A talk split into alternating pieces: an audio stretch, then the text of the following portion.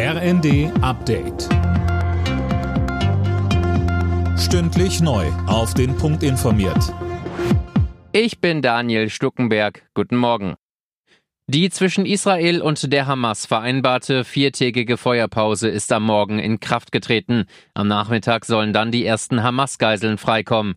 Sönke Röhling, das sind aber erstmal nur einige wenige. Ja, heute sollen es 13 sein und während der gesamten viertägigen Feuerpause 50, vor allem Frauen, Kinder und Jugendliche. Das heißt, dass weiterhin fast 190 Menschen in der Gewalt der Hamas bleiben. Kritiker befürchten außerdem, dass die Hamas die Waffenruhe nutzen wird, um sich zu erholen und neu zu organisieren. Und über dem Ganzen schwebt die Frage, was passiert, wenn die Waffenruhe gebrochen wird. Die Lage bleibt also heikel und der Druck auf Israel, auch die restlichen Geiseln zurückzuholen, der bleibt hoch.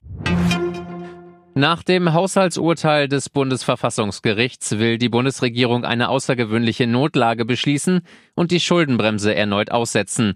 So könnte die aktuelle Haushaltslücke von über 40 Milliarden Euro geschlossen werden. Allerdings muss die Notlage gut begründet werden, zum Beispiel mit den hohen Energiepreisen. Aber, so der Verfassungsrechtler Hanno Kube im ersten, ich hätte erhebliche verfassungsrechtliche Zweifel, wenn für das Haushaltsjahr 2024 ein neuer Notlagenbeschluss gefasst wird.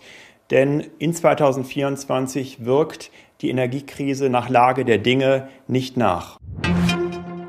Die Deutsche Bahn und die Lokführergewerkschaft GDL setzen die zweite Runde ihrer Tarifgespräche heute fort. Der Konflikt scheint festgefahren. Die Bahn lehnt die Forderung der GDL nach einer Arbeitszeitverkürzung bei vollem Lohnausgleich weiterhin ab.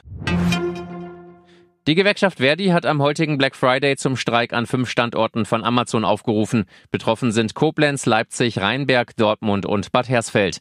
Verdi fordert vom Versandriesen unter anderem flächendeckende Tarifverträge anzuerkennen. Alle Nachrichten auf rnd.de